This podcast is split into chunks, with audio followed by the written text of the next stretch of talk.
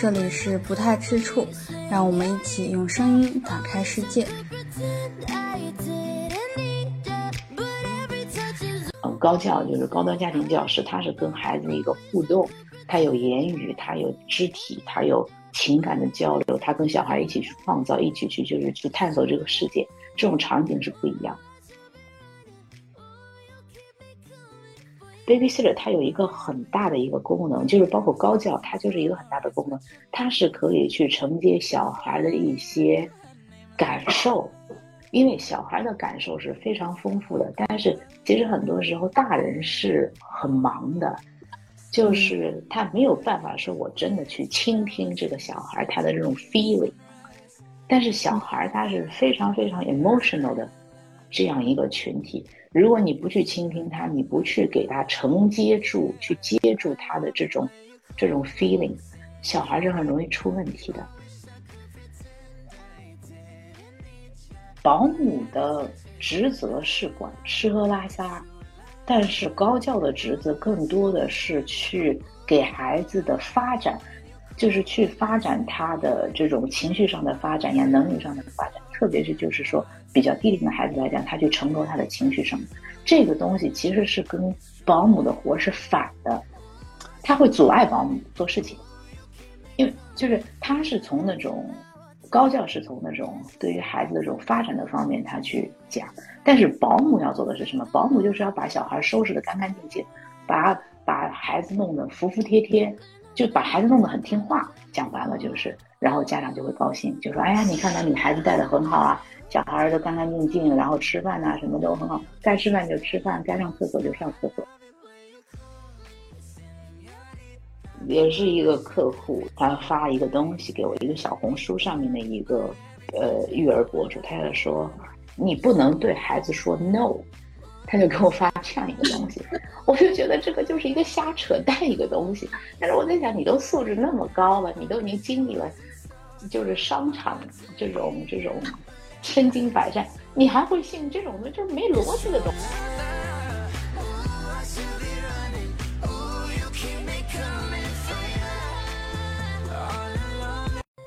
高级家庭教师是近些年出现的新职业，他们通常服务于学龄前儿童，长期的一对一的来到一个家庭当中，陪伴小朋友的成长。他们并非教授具体的知识，而是提供情感教育和人格教育，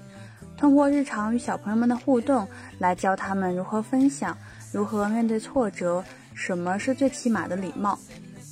这一新兴职业来源于美国的 babysitter，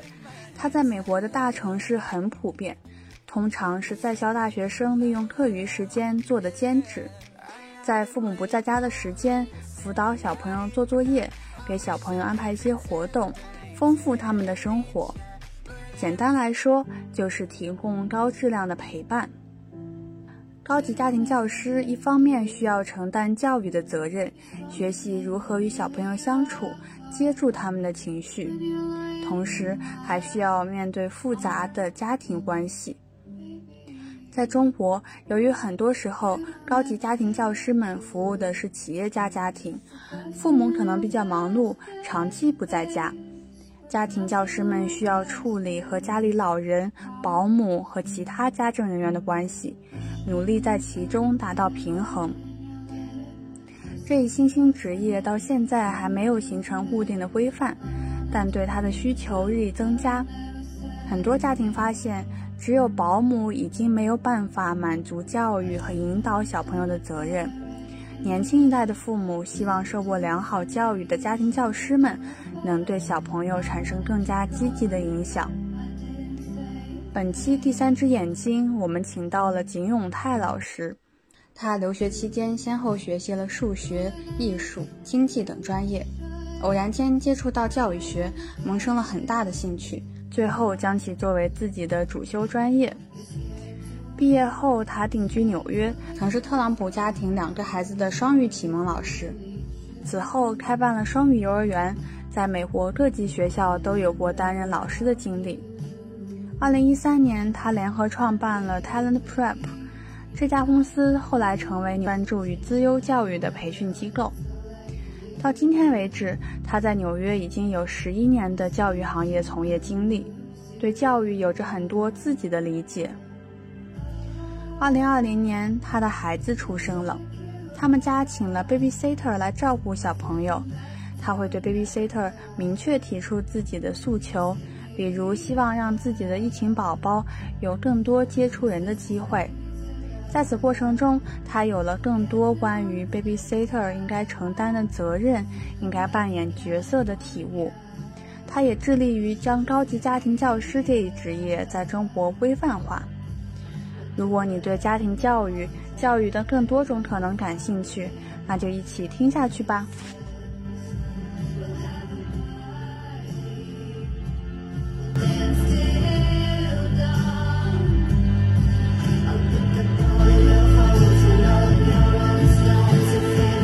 最早是在二一年的时候看到了新月的视频，觉得就是哎很有意思、很新鲜的一个职业。一方面感觉到它是有比较大的一个自由度，就没那么多的限制，然后能发挥老师的自身的能动性，去制定一些比较嗯个性化的一对一的教育方案，然后能在一个真正的具体的场景当中去引导小朋友成长。另外一方面也是。嗯，能陪着小朋友玩，感觉是一个很有活力的工作。不过就是其实，呃，这个行业在中国的发展时间还没有那么长，或者说是还没有进入到公众的视野当中。然后我就想向您了解一下，那么呃，这个行业在美国它的一个发展历史以及现状是怎么样的呢？嗯，对，就是其实是在中国的时候，就是我们在做中国市场这边的时候，是给的名字叫做高端家庭教师。但是其实这个东西就相当于说是我们把它在中国市场当中创造出来的一个东西，它不是说是完完全全照搬美国这边过来的。然后我们就是在美国这边，其实，嗯，就是它其实是应该叫做 babysitter，更像是一个 babysitter 的一个工作。就是中国它没有这个概念，就是 babysitter，就是它是主要是带着小朋友，他。嗯，就是在父母比如说比较忙的时候，他带着小朋友，然后带着小朋友不是说去管小孩的吃喝拉撒，他他是吃喝拉撒是一小部分他要管的，然后更多的他是管的是说，比如说带着小孩去户外做运动啊，带着小孩去公园呐，带着小孩比如说呃去参加什么各类兴趣班，带着他跑，然后比如说呃准备一点点心，然后比如说呃准备他比如说去外面什么。开拓视野呀，怎么怎么样？就是，呃，是一个这样子的一个名字，它叫做 babysitter。然后在美国，其实大部分 babysitter 它是年轻人在在工作的比较多的。然后它还有一种叫做 nanny，nanny 的话就是中国人说的保姆，就是那种保姆阿姨。然后一般就是年纪比较大的人会去从事这个工作。我是说，在美国这边的市场是这样。明白了，那想问一下，你刚才也提到了一点，就是 babysitter 他的日常工作，那能再具体介绍一下，比如说他的一天的安排，以及他的一些主要的职责是什么呢？嗯，就比如说 babysitter，一般他们都是兼职的，嗯，就是在美国市场这边，其实讲美国市场也不确切，应该是讲是说在美国，因为 babysitter 这个这个职，这个。嗯，工种一般只是出现在大城市、人口密度比较高、城市化很高的地方，就比如说像纽约、像洛杉矶、像波士顿这种，就是人口密集度很大的地方。就是，嗯，因为中国人口这种比例结构跟美国完全不一样，美国百分之九十九都是大农村，其实大家是很分散的。这种很分散的农村里面，它是不需要这种 babysitter，这个 babysitter 只会出现在大城市。像北京、上海这样子的这种城市是这样子，那，他一般就是嗯接了小孩儿，呃，就是下课，比如说小孩儿一般美国小孩放学两点半、三点钟这样子放学了，然后就接了小孩儿回到家里面。那可能如果说小孩他有上其他的兴趣班的，那就把他带去兴趣班；如果说小孩没有兴趣班的，那他就要开始给他安排活动了。比如说，我们先去公园玩儿，玩玩好了之后，我们就回家吃一点点心。吃完点心之后，比如说。呃，给他辅导一些功课，babysitter 都是要就是帮着一起辅导功课的，帮他把功课都完成这样子。然后完了之后，比如说吃饭，那这个时候可能就是大人回来，babysitter 不做饭的，也不去那种什么打扫卫生什么的这些事情，嗯，就是很少的，呃，你父母回到家里面了，就父母做这些事情。那有些 babysitter，嗯，可能比如说会和父母一起吃饭，就是在家里面一起吃饭，吃完饭之后带着小孩，就是比如说去儿童房，呃，比如说读会儿书呀，或者说今天还有什么别的一些练习啊，做一做呀，这样子。然后等到小孩要去洗漱之前，就收尾就工作，他又回去了。那就是工作日的时候，星期到星期五小孩在学校嘛，他就是这样子的日程安排。然后周末的时候，他可能会工作时间稍微长一些。那比如说，可能早上，嗯，十点钟去到下午，可能待到四五点钟回来，就是这样。那一天就是看父母吧，因为美国的父母基本上周末的时候至少会抽一天的时间作为家庭日，就是跟孩子们在一起，就自己带娃这样的。就不会说全盘托手，呃，给给别人来做这个事情，所以 babysitter 可能就是周末的时候可能会去个一天，就时间稍微长一点，跟平时的比。那这一天里面，你就要想着给这个小孩安排一些活动，比如说啊，今天我们要去玩一个什么地方啦，或者说我带了一个什么小实验到家里面，大家一起做了，或者在家里面说我们今天做什么呃 baking 啦，怎么怎么样。就是这样子的一个角色，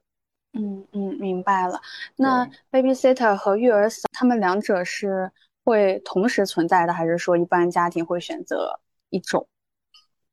嗯，一般就美国这边的家庭，其实一般来讲是选择一种，因为它这个时间段其实是分开的。像育儿嫂这种，一般就是孩子学龄前他会需要，就是我们说保姆，就是 nanny，更需要的是。嗯，这种生活起居的照顾这种的，但是一般来讲，小孩上学之后，就是他在学校的时间也会很长嘛，就相当于他白天都在学校嘛，那他就不需要请一个全职的一个保姆，就是请一个 nanny，他就是有一个 babysitter 去 cover 他那些我们叫做 gap time，就是家长比较忙的时候接不上手的时候，他就需要这个人来。那小孩两点半放学，三点钟放学，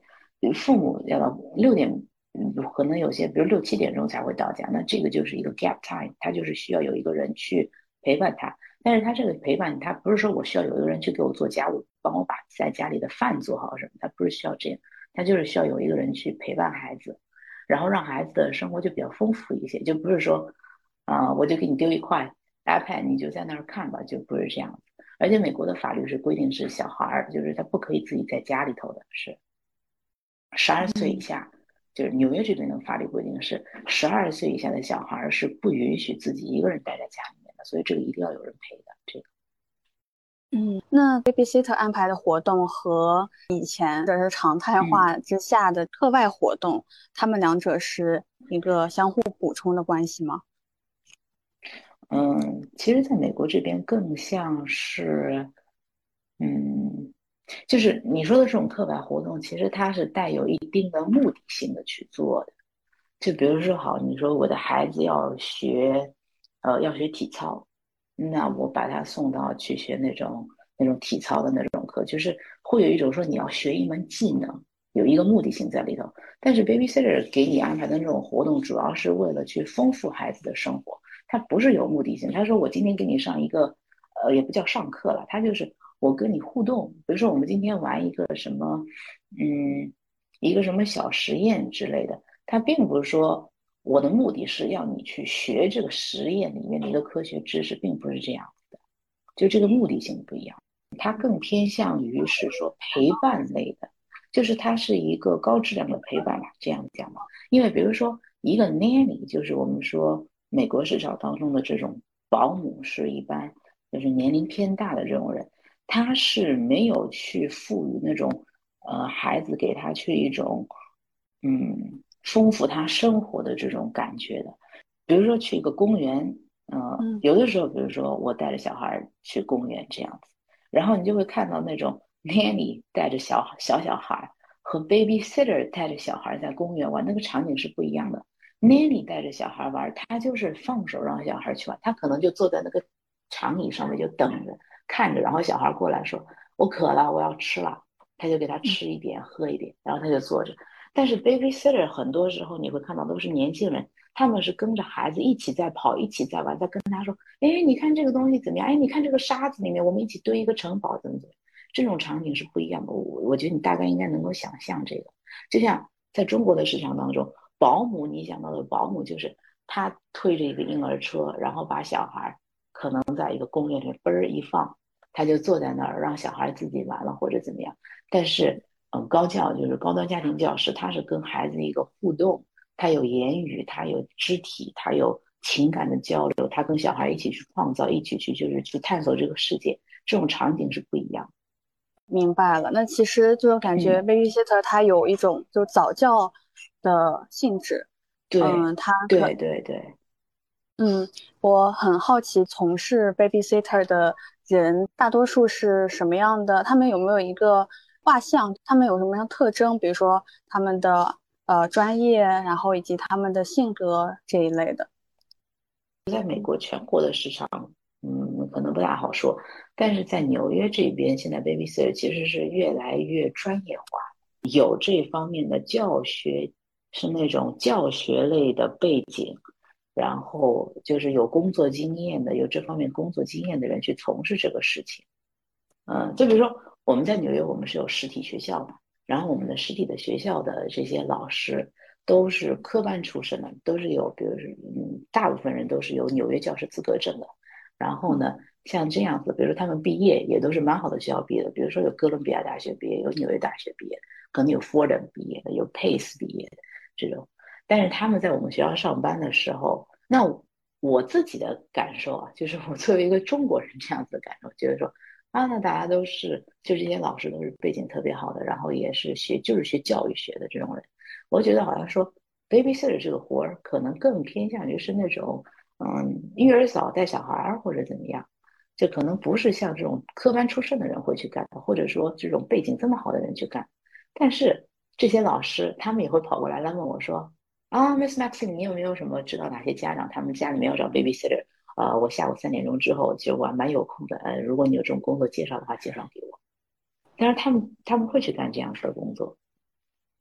嗯，还有一种，这是一类，还有一类就是是学生在校的学生去做也蛮多的，就是他本来就是学教育学的，然后他就是会去做这方面的工作，然后还有一些就是是那种，嗯，他没有一个固定的工作，他就是一个打零散工的一个人，他比如说可能，嗯，白天可能他在哪个餐厅里面可能当服务员。然后他可能晚上他就是当一个 babysitter，然后周末的时候他可能又去做一份其他周末的一份什么工，就是这样。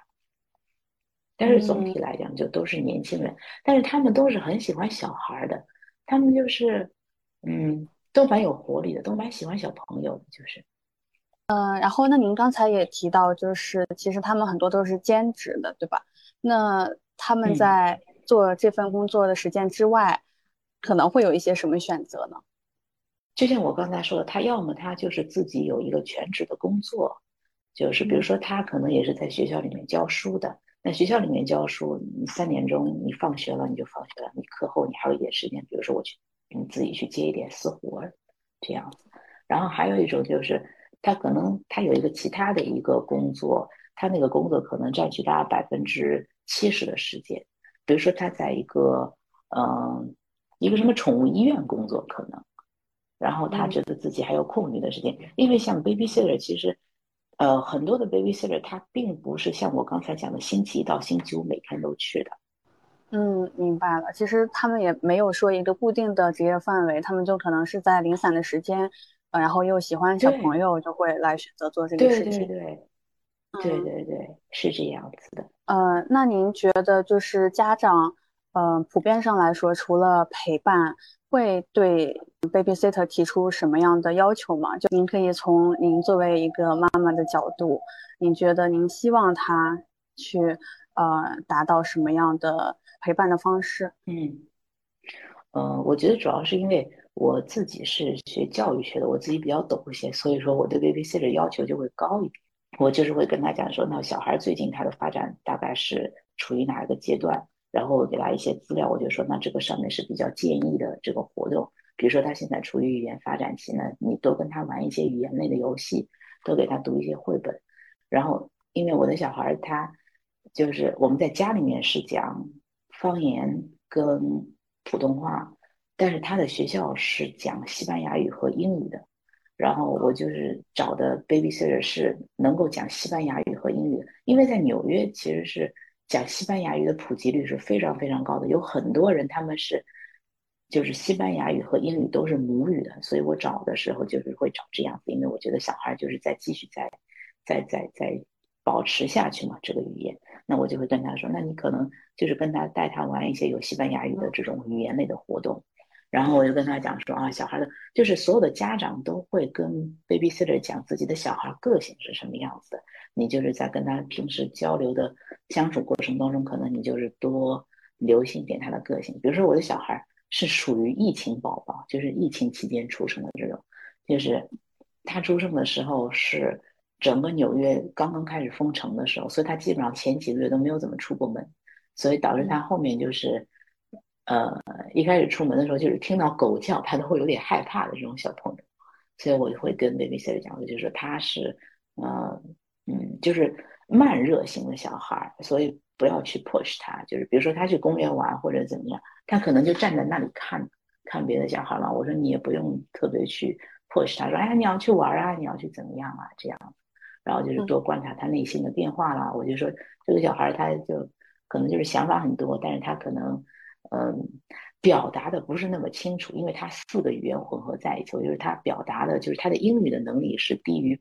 同龄人的水平的。我会跟他讲，然后我会跟他讲说，那家里面有哪些哪些游戏你可以拿出来玩，他比较喜欢的是什么东西，这种就是相当于他的个性方面的事情嘛，就都会跟呃这个 babysitter 交代一下。然后还有一些就是他的 routine 的东西，就是比如说你几点钟去接他，然后接他的时候问一下学校，他今天，呃，在学校有没有什么事情啊？有没有什么特别的事情？就是要转达给家长的。其实他也提到一个建立家长和学校的关系的一个渠道吗？可以这样说吗？会的，会的，会的。就是比如说小孩他去，他要带着小孩去上游泳课。那我会问他的，我说啊，今天他怎么样？今天他下水是不是哭得很厉害呀？或者说他今天嗯有没有什么进步啊什么？我就会了解一点情况，因为就相当于其实就是我抽不出手的时候，需要他帮我，就是他代替了一部分我的职能，其实是。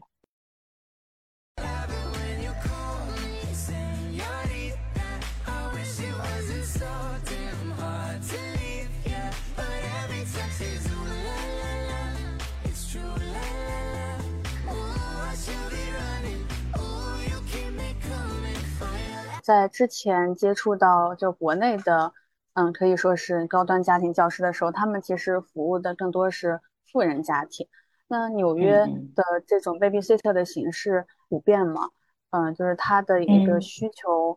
很大吗？它的需求还是蛮大，就是特别是疫情期间的时候，其实这个需求是，嗯，增加的量是很高的。但是就是说。这个东西没有像在中国那么贵，嗯，对，应该讲讲，就是没有那么贵，因为中国就是说，嗯，它有那种集体的托管制度，就是大家都蛮多，就比如说像课后班，就是学校里面那种课后班，你可能就把学校小孩就放在课后班里面也可以，可能到托管到五六点钟或者怎么样。然后在这边的话，就是。嗯，在大城市这种什么学校里头啊什么的，疫情的时候这种托就是 after school 这种学校里面的 after school，可能你去有些是不要钱的，有些你去一个月可能也就一两百美金这样子，就是很小的一笔开支。但是疫情的时候这些东西都没有了，所以就是这个这个需求就是猛增。就是这样子，然后还要再加上，就是说疫情的时候，因为这边也学校关了很久嘛，然后那小孩都是在家里面上网课，但是家长他也需要工作啊，他不可能说我还小孩上网课一天上吧，然后就是美国就是纽约这边的网课跟国内还不太一样，国内但是你可能就是很长很长一段时间你都是在屏幕前面的，但是纽约这边很多学校他们上网课是这样，早上。呃，比如说十点钟到十点五十分这一节课是你是 live 的，你要跟你要上线跟小朋友啊，其他班里的其他小朋友跟老师去上线上课，然后完了之后，他后面可能两个小时，然后是那个家长要去跟小孩去给他做一些东西的。那比如说早上这节课是 live 的课，那你就坐在屏幕前面，但是下面两个小时之后的这个东西，它是抛了一些作业在那个平台上，要家长把这个作业打印出来给小孩去做的。那对于是在上班的家长的话，这个是不太可能的，这个事情是不可能的，这个，那你就就需要一个帮手嘛。对的，然后其实特别是就是 babysitter，它有一个很大的一个功能，就是包括高教，它就是一个很大的功能，它是可以去承接小孩的一些感受，因为小孩的感受是非常丰富的，但是其实很多时候大人是很忙的。就是他没有办法说，我真的去倾听这个小孩他的这种 feeling，但是小孩他是非常非常 emotional 的这样一个群体。如果你不去倾听他，你不去给他承接住，去接住他的这种这种 feeling，小孩是很容易出问题的。就是家长可能就会觉得说，哎，他就是不听话，或者就是说，啊，这个小孩就是很皮。就是会这样子说，但是其实很多时候是因为他的这种这种 emotional 的东西没有被一个成年人去接住，然后给他一些引导，所以他的外在表现就是会表现出来那种暴躁啊，作业总是不专心，或者就是对人没有礼貌，就是我们讲的说，哎，这个小孩很不乖了，这个小孩很皮了，就是这样。那您印象中有没有？呃，有没有某件事儿，就是您觉得小孩子的这个感受是很丰富的？babysitter 是怎么样要去和他沟通，然后要去理解、共情他？有没有这样一个具体的例子呢？我刚刚就想到，就是，呃，我们学校也是，就是有上，就是那个，就是呃，学校关门的时候，我们也是学校的课转成上网课嘛。然后那天就看到有一个小孩儿，然后。嗯，他就是上网课的时候，可能他那天很累，也有可能这个题目的确是很难。他就是有脾气，他在镜头前面就是一个非常非常好的小朋友，就是他就在屏幕前，他就是平时的时候他上课没有出现过这种问题，但是可能那天的课的确是比较难，然后他还比较累，然后他就是有一点情绪，然后他就是不想在那个屏幕前面了。然后这个时候，他的 babysitter 其实他的哥哥在旁边也在上网课的，然后他的 babysitter 就马上跑过来，就安抚他，就是不是说，哎呀，你要专心呐，老师在讲，你怎么不听了？就他没有这样去说他，他就是说啊，那个题目来老就是我来帮你看一下，就是他他他就是我来帮你看一下这个题目是什么，你哪个题目不会，我来帮你答吧，我来帮你做吧，就是嗯。他是去共情那个孩子，而不是去 push 那个孩子说你你怎么不专心呢？你你怎么上课开小差呢？你怎么不想学习啊？就是这样子。他的那个想法跟我们的第一反应是，嗯，跟就是不接触小孩的那种人第一反应是不一样。因为大部分不接触小孩的人，他第一反应就是说啊，就是我要压制住你嘛，就是我把你的这种。东西给你压下去，让你强迫你去做我认为你应该做的事情。但是那个 babysitter 就非常好，嗯，他就是跟他说：“哎呀，这个题目我来帮你看一下，哎，是哪个题目啊？太难了，是不是？我来帮你看一下，看看我能不能做。”就是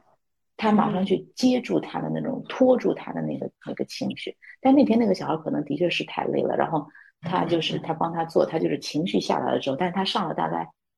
就是他又跑回去，那个 babysitter 哥哥也在上课嘛，他又跑去看哥哥了。然后那个小孩就上了大概不到十分钟，在镜头前面就睡着了，就。然后那个 babysitter 就又跑回来，就跟他说，这个是跟跟我们老说，呃啊，不好意思，他今天可能真太累了，要不我们今天的课就先结束吧，就是这样子。他就没有把他叫醒，说，哎，你这课还老师还在，你怎么睡觉了？等等，他就给他拍拍他的说，那你去睡觉吧，就。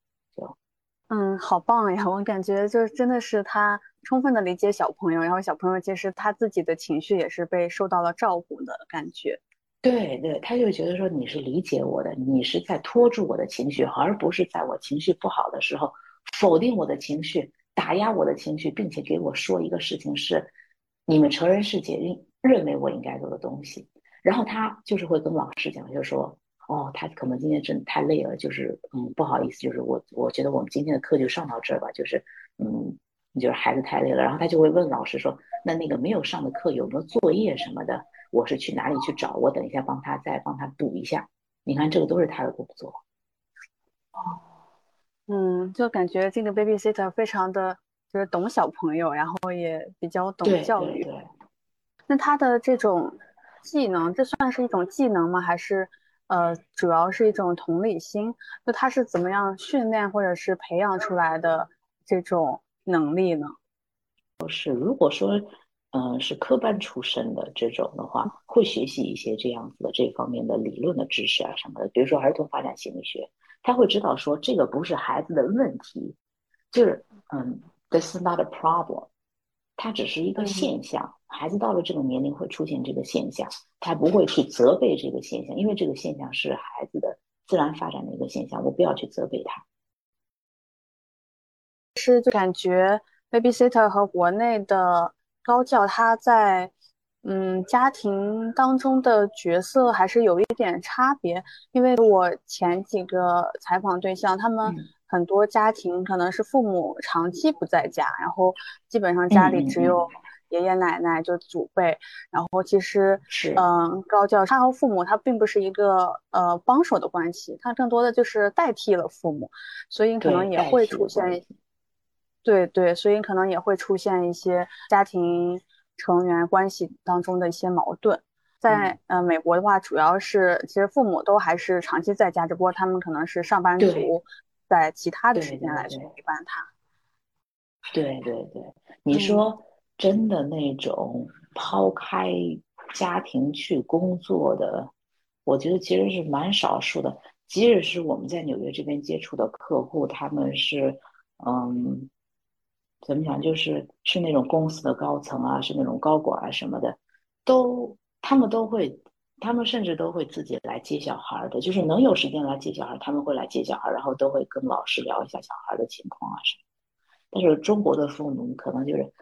可能就是中国的社社会实在太卷了，父母实在抽不出时间来管小孩的事情了，可能就是。之前看到一个研究，这高阶层家庭的家长就比。中产和低阶层的，还是普遍上来说会花更多的时间去陪伴孩子，然后投入比较多的一个时间成本。是的，像中国的话，比如说他相当于就是说，他把这个他自己本来要去花的这个时间成本，他把它转化成了让高教去去陪伴孩子的这样子的一个功能。因为其实我们国内的客户，嗯，就是就是有些就是很直白的，就是跟我们讲说，他就是代替一部分我的职能，我希望。他有具备怎么怎么样高的素质，因为这些家长自己本身都是素质蛮高的，嗯，很多都是自己就本来就是留学的，就是这种的，他也有很好的自己的这种教育理念，所以他会要求说高教也是跟他一样有这样的好的教育理念。他说他就是代替我，就是讲白就是这样。嗯，那我之前的感觉是，国内的高教他们需要处理比较。复杂的关系，就比如说和爷爷奶奶，我觉得这是一个很、很、很、很重要的一个关系。然后还有和 家里的，嗯，然后和家里的其他的呃一些呃家政人员。那在这个是没有，嗯，就是关系还是比较简单。对，这个其实是不是说这个工种的问题？这个主要还是属于说这个社会文化背景的这种。这种问题就是它不是属于职业范围这个，所以这个就是我们在国内的时候落地的时候，也是要做很多的这种本土化的这种去给高教不一样的课程，跟他说你怎么样去给他不一样的支持，就是公司会给很多支持，说你如何跟家里面的老人打交道，你如何跟家里面，那你作为一个新人，人家家里面已经有一个待了好多年的管家了，已经有待了好多年的一个保姆了，你跟他们怎么处理关系？嗯，那您觉得在中国落地过程当中，主要碰到的一些困难是什么？或者是怎么样更好的做好高教的定位？嗯，我觉得首先这个东西就是相当于是我们去创造出来的一个东西。这个东西就是很奇妙的，在于就是说中国的市场它有这个需求，但是他们还没有把它嗯，很规范化的，像一个职业一样的把它陈述出来，把它表现表达出来。这个社会上面，比如说，嗯，它不像一个工作。打一个比方，就比如说老师，他是一个社会承认的，并且所有人都了解，在中国社会所有人都了解并且承认的、知道的。你跟他说老师，他就知道说他是干什么活的，对吧？但是高教是属于这个市场已经有这个需求了，但是我们跟人家讲说，我们跟客户讲说是高端家庭，或者我们跟一个家长说啊，这个。我们现在提供的服务就是是高端家庭教师这样子的一个服务，他就不明白这是个什么东西，我们还得继续再去教育他。然后还有就是家长他会把高教的工作和那种嗯育儿嫂的工作把它混在一起，就是他认为说有些家长他会觉得说我就是想找一个。他既能给我管学习，也能给我管那种吃喝拉撒的，这样子的一个人，就是他这个界限非常的不明确，就是因为这个社会上面这个是还没有出现一个一个也不能叫公司，就是一个一个机构，就是去向这个社会去向他们去。跟他们讲说这是一个什么东西，给他一个定义，给他一个明确的一个画像，跟他说是这样一个东西，就还没有，这个是最难的。然后就是市面上面有很多，也有我们接到的这些客户，他们是要找所谓的就是叫做住家老师这样子的东西，但是其实这个住家老师其实是家长他是要找一个，并不是去刚才我说的那种。嗯，带着小孩，他的嗯功能是那种，嗯，就像我说去承托小孩的呃什么情感呀，就是跟他玩一些活动啊什么，并不是这个是重点，他的重点可能就是实际操作过程中啊，我是讲，就是我们跟客户聊的时候，他也会说，哎呀，我希望这个这个住家老师他是帮忙看作业呐，然后带着小孩怎么怎么样啊，读绘本啊什么什么，但是。真正实际过程当中，这个住家老师他其实就是在管小孩吃喝拉撒，他就是像一个保姆一样，就是也不能说叫保姆吧，就是他的本来，比如说我们认为一个正常的一个高教，它的比例可能就是呃百分之，可能就是四分之三，他在管孩子的这种情绪的发展呀，可能他的一些什么，嗯。教育相关的这些东西，他有四分之一的时间，他是管这种小孩的，嗯，生活习惯这种东西上面。但是住家老师是可能就反过来了，他四分之一的时间在管小孩的什么这种呃情感培养啊，什么呃学习培养啊，什么能力培养，然后是有呃四就是有有有百分之七十五，他其实是在管小孩的这种吃喝拉撒的事情。对，就是如果住在对方的家里的话，可能很多时候不可避免的要在生活琐事上面搭把手之类的。对对对，然后你要想，比如说小孩白天去去学校了，你不可能在家里面晃荡吧，对吧？你要么说 你出门了，那还好。但是比如说，我觉得这个我也非常能够理解。比如说，好，我花了两万块钱雇了你在家里面，然后白天小孩出去了。你就在家什么事情也不干，在那里看剧，我觉得我心里也是很不爽的，就感觉说啊，你就在家刷剧，我都还在那儿工作呢。我说妈的，我都还在那儿工作，你就竟然在家里面刷剧。虽然说，嗯，你的工作的确是就是孩子回来了，你的工作才才开始，但是这个东西，你你就能理解对吧？这种感觉。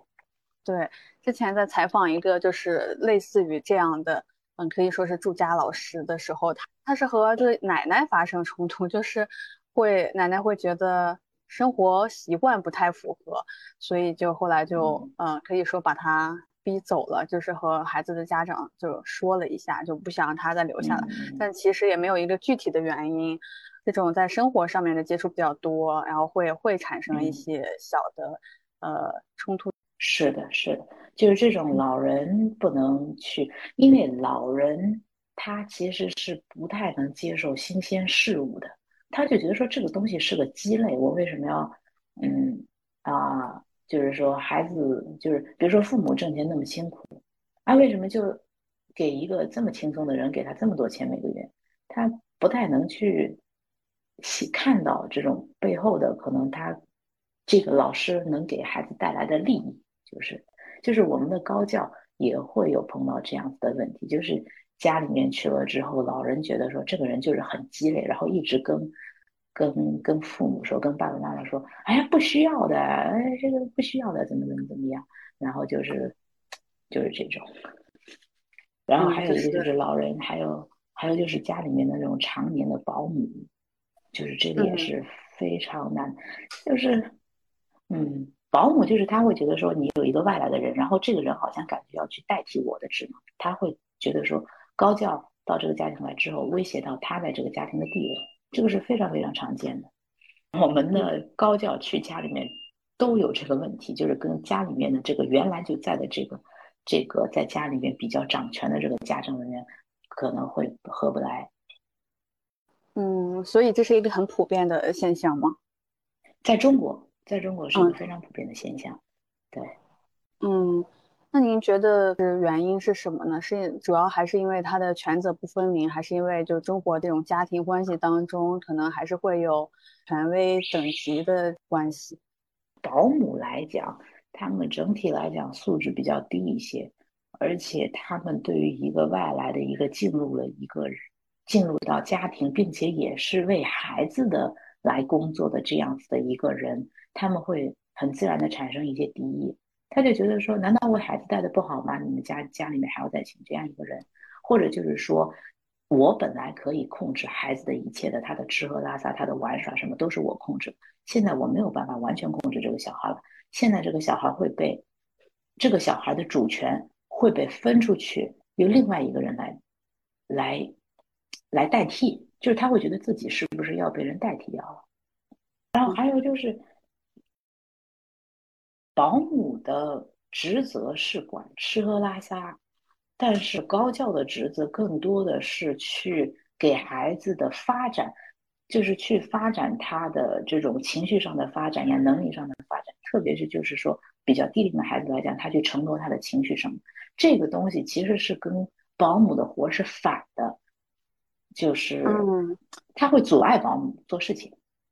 因为就是他是从那种。高教是从那种对于孩子的这种发展的方面他去讲，但是保姆要做的是什么？保姆就是要把小孩收拾的干干净净，把把孩子弄得服服帖帖，就把孩子弄得很听话。讲完了就是，然后家长就会高兴，就说：“哎呀，你看到你孩子带的很好啊，小孩都干干净净，然后吃饭呐什么都很好，该吃饭就吃饭，该上厕所就上厕所。”就是保姆的在雇主面前说。能够表现自己工作成就好的，就是把孩子弄得服帖，弄得弄得听话，就是打一个引号，我们讲听话吧，就是乖，就是这个东西。但是高教它是有一个一个教育理念在里头的，比如说小孩他高教进来的时候，你就不需要去管那个小孩了，高教都会把这个小孩的事情都弄好。但是其实实际操作当中是不可能的，因为比如说高教进来了。比如说这个小孩他有一件什么特殊的事情，什么？比如说他要去上厕所，但是他上厕所他一定要那个保姆陪着去的，他不喜欢让那个高教陪他去拉粑粑。比如说，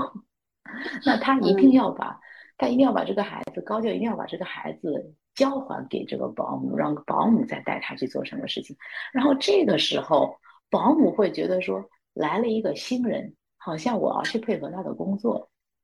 哦。就是原来我是主的，现在我变成去辅助别人了。嗯，我心里有点不舒服。对，就肯定不爽了。就是，但是在在纽约这边，我们的家庭里面，就是说，他是不会有这种冲突的角色在里头的，也不叫冲突的角色，就是不会有这种有，嗯。工作好像看上去好像有一点重叠的这样子的角色在里面，因为你要么就是一个保姆，就是 nanny，要么你就是请一个 babysitter，不会有家庭说我又请一个 babysitter，又请一个 nanny，就不会的。明白了。那您觉得就是在中国落地的过程当中，这个问题怎么解决？嗯，主要还是在于家长，就是因为这个家庭里面，只要家长他是非常清楚自己要什么的，他知道说我请这个高教的目的是什么，那问题就是好解决的。因为家长就是那个拍拍板的人，他是有话语权的人，就是由他的不不是说由高教去跟这个保姆或者去跟老人说，哎呀，我的工作是这个，我是为了孩子好，是吧？没有人会去听他的，但是要嗯。家长说，就是能拍板的这个人，跟老人去说，跟保姆去说，跟家家里面其他那种家政人员去说，说这个老师我们进进来，他的工作是这样子，你们要去配合他的工作，就是这样。那这个就是看，看家长他自己的，他自己的对于教育的理念呀，对于教育的这种，是不是真的有真正的科学育儿观，这个是很重要的。嗯嗯，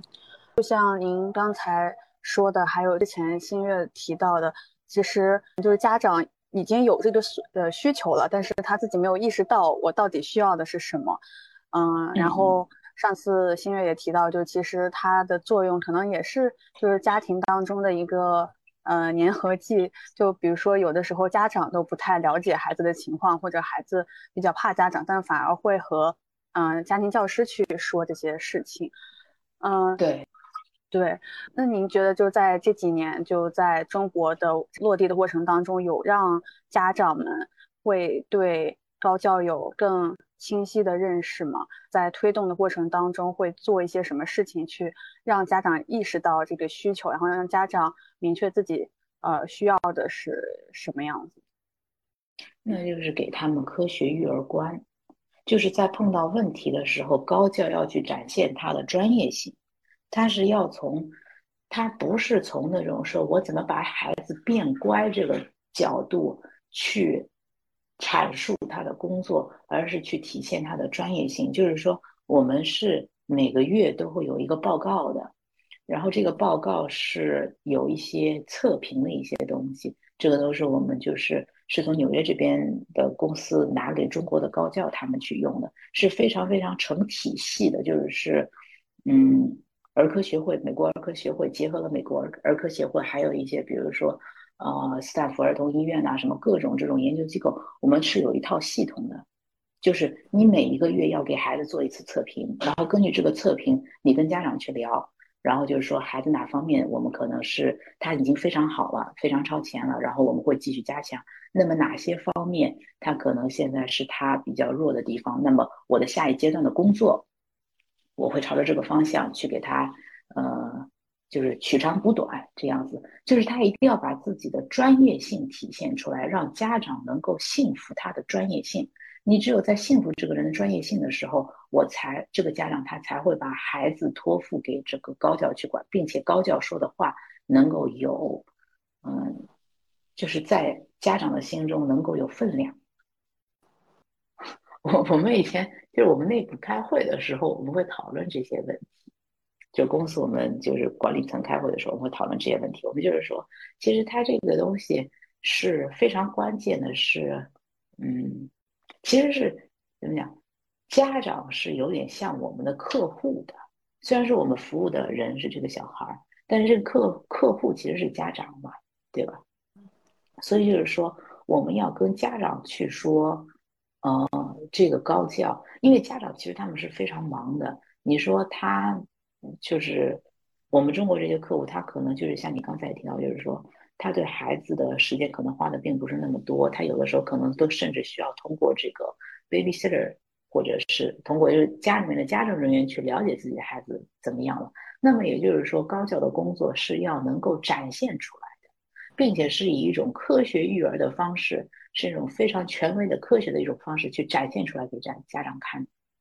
是这样子的一个关系。就是我们说，我们不想做公众号育儿。哎，怎么讲？就那种公众号里面会剖那种育儿文章，说哎呀，你家里面要怎么教小孩，怎么教小孩，就是这种。就我们不想做这种东西，我们想做科学的东西，我们想做有研究的，是 research 出来的东西，是一个研究报告出来的东西，是有一个数据支撑的一个东西。然后就之前的时候，嗯，我们有一个也是一个客户，就是他就是嗯，就有的时候我也会跟客户打电话，跟他们交流一下嘛，这样子。然后他跟我说，他发一个东西给我，一个小红书上面的一个嗯，一个呃育儿博主，他就说你不能对孩子说 no，他就给我发这样一个东西。我就觉得这个就是一个瞎扯淡一个东西，但是我在想，你都素质那么高了，你都已经经历了，就是商场这种这种身经百战，你还会信这种的，就是没逻辑的东西，这种都是。但是，就是自媒体这种营销号啊什么的，他有他的目的在里头，对吧？他比如说他这样说完之后，他会跟你说，嗯，如何什么什么，呃，什么育儿什么，如何让孩子怎么说话孩子能听，他可能就给你推荐这个课程。但家长他们是不懂的，就是隔行如隔山，这个事情真的是，特别是教育这个东西，真的是隔行如隔山。你就是只要能这种讲的，能能把这话去讲的让他信，感觉听着很云里雾里的这种东西，嗯，就是家长就是会信，就是这样子。